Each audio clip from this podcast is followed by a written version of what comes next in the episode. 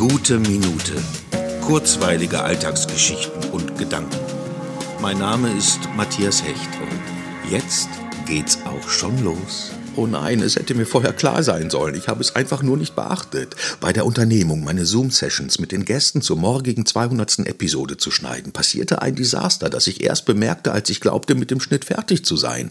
Denn Zoom benennt die mitgeschnittenen Audiodateien jeweils identisch, immer mit Only Audio. Und so schnitt ich eine Datei nach der anderen. Als ich mir das Ergebnis von Beginn an anhören wollte, war lediglich die letzte bearbeitete Datei vorhanden. Und das viermal, weil sie jeweils die anderen überschrieben hat, weil ja alle gleich hießen.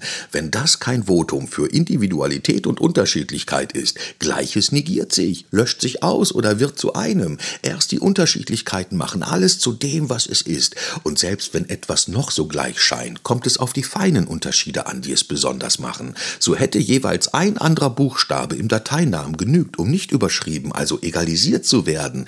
Dann fange ich gleich nochmal von vorn an, schlauer als zuvor und vielleicht entdecke ich ja etwas Neues.